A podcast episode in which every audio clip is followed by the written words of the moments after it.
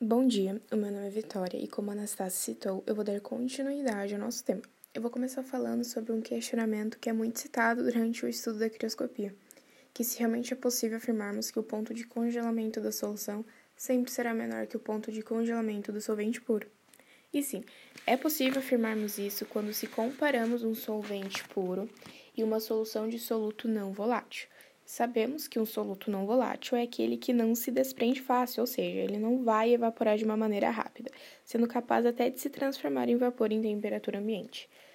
Sendo assim, quanto maior o número de partículas dissolvidas em uma solução, menor será o seu ponto de congelamento, tal como foi o exemplo que a Anastácia citou.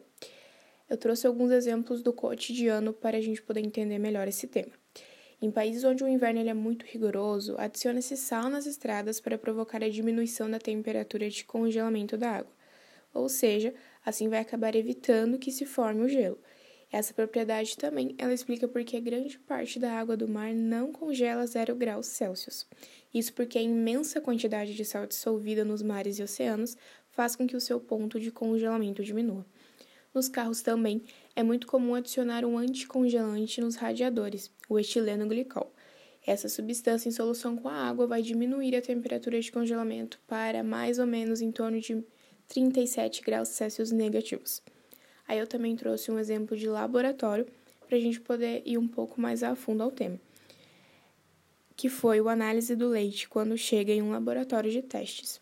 Então, o índice crioscópico, ou crioscopia, como estamos chamando, é a medida do ponto de congelamento do leite ou da depressão do ponto de congelamento do leite em relação ao da água. E como essa é uma das características físicas mais constantes do leite, é usada para detectar a adulteração do leite com água. Quando se adiciona água ao leite, o ponto de congelamento irá aumentar em direção ao ponto de congelamento da água. E eu encerro a nossa apresentação aqui por ser um tema com pouquíssima explicação. Agradeço a atenção de todos. Muito obrigada.